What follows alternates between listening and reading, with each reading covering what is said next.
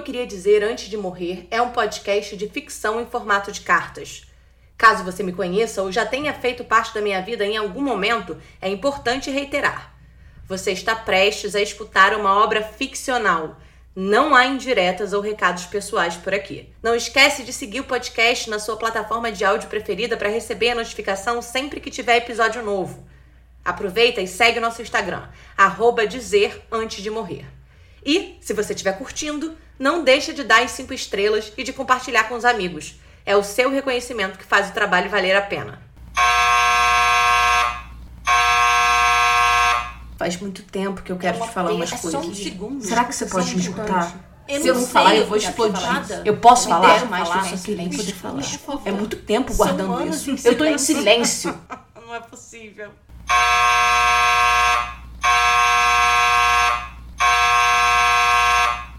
Você vai ao teatro? Mas vai mesmo? Na frequência que você janta fora? Peguei pesado? Mas um bom filme você não perde, que eu sei, mesmo com os streamings. Você frequenta os teatros na mesma regularidade que os cinemas? Exagerei? Num semestre, você assiste a mesma quantidade de espetáculos e de shows? Eu entendo ser uma questão de costume, de cultura. Confesso que tenho uma certa dificuldade de aceitar os outros argumentos, por exemplo, o de ser caro. Show é caro. Cinema hoje em dia também. Então é raro você ir ao teatro. Mas hoje você está aqui, na minha estreia. E por quê? É por minha causa? Algum amigo meu te obrigou a vir? É porque é perto da sua casa? Porque você ganhou um convite? Alguém da equipe te chamou?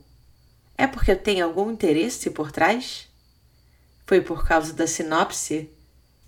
Por que você está aqui? E se hoje você está assistindo esse espetáculo teatral e está gostando, e eu nem estou entrando no âmbito do gosto pessoal pela obra em si, mas se você está se divertindo, se deixando levar pela atmosfera viva da cena, pela troca com quem está do seu lado, pelo prazer de reparar nos erros, que seja, se está tendo uma experiência válida, por que não transformar isso num hábito? Por que só assistir os conhecidos, sejam eles os atores famosos ou seus amigos, como eu? Não é bom? Não é mágico estar aqui, respirando junto, nos ajudando a contar essa história que muda cada sessão pela escolha de vocês? Não faz refletir? Não acessa um lugar que o cotidiano desconhece? Então por que enterrar uma experiência dessas? Por que ficar na espera do próximo convite, da próxima estreia VIP, do próximo amigo em cena? A minha história com o teatro começa com a minha mãe se matando por causa dele, literalmente, e de uma necessidade minha de refazer os passos dela. Não que seja uma peculiaridade dos órfãos. Mesmo com os pais vivos, a gente teima em seguir os passos deles. Não teima? Primeiro nega na adolescência, depois imita na vida adulta. Com sete anos eu experimentei o teatro e fui abduzida daquela forma que só as crianças conseguem ser. A gente perde isso, né? A capacidade de permitir que a arte nos arrebate. Conheci muita gente nos cursos livres. Se dez colegas seguiram a profissão é muito. E essa multidão que cruzou meu caminho era de jovens tão talentosos. Porque nós somos artistas natos. Não somos? E olha, era uma galera que levava o teatro muito a sério, viu? Porque é preciso levar a sério para estar aqui. Embora haja esse estigma de vagabundo para estar aqui plenamente, é preciso muito trabalho. Então, por que na hora do vestibular a maioria desistia do teatro quando eram tão apaixonados? E eu não tô culpando os pais, não.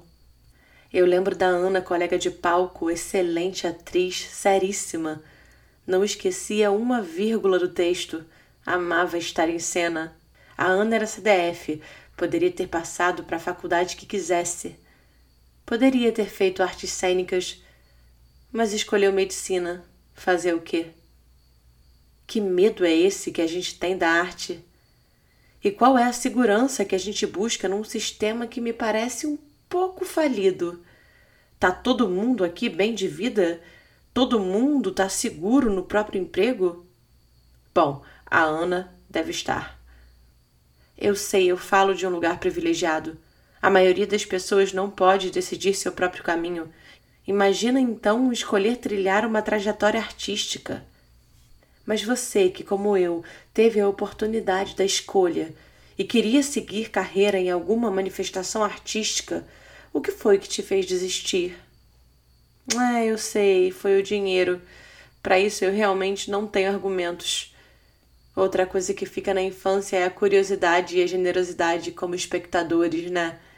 É tão bonito estar na plateia de teatro infantil. As crianças se surpreendem sem julgamentos. Os adultos não. Parece que quando entramos para assistir um espetáculo já sabemos mais ou menos o que queremos encontrar ali. Qualquer surpresa é mal vista. Quando foi que criamos essa resistência com o que é novo, com o desconhecido? Ah, é teatro? É chato, é caro Teatro contemporâneo? Hum, não entendo nada. Experimental? Muita gente pelada, não gosto. Musical? Isso, só tem viado, mas cantam muito bem. O espetáculo é ótimo, mas o Romeu gordo não dá, né? Teatro em Santa Teresa? Hum, perigoso. Centro? Muito ermo. Copacabana? Não tem onde estacionar. Bom mesmo no shopping da Gávea. São tantos os preconceitos que absorvemos ao longo da vida que esquecemos que a arte teatral é milenar. Não é sobre orientação sexual de quem cria, sobre ser vagabundo ou ser puta, sobre corpos nus ou mamar nas tetas do governo, nada disso. Teatro é ritual, altar, contar histórias, encontro, diálogo, catarse identificação, denúncia, entrega, resistência, exposição, luta, escuta. Estar em cena é estar inteira. E eu espero do fundo do meu coração que você jamais esqueça de como é essa sensação e que de preferência nunca deixe de senti-la. Obrigada pela presença nessa estreia tão especial. Infelizmente a temporada se encerra hoje. Promete que não deixa o teatro morrer?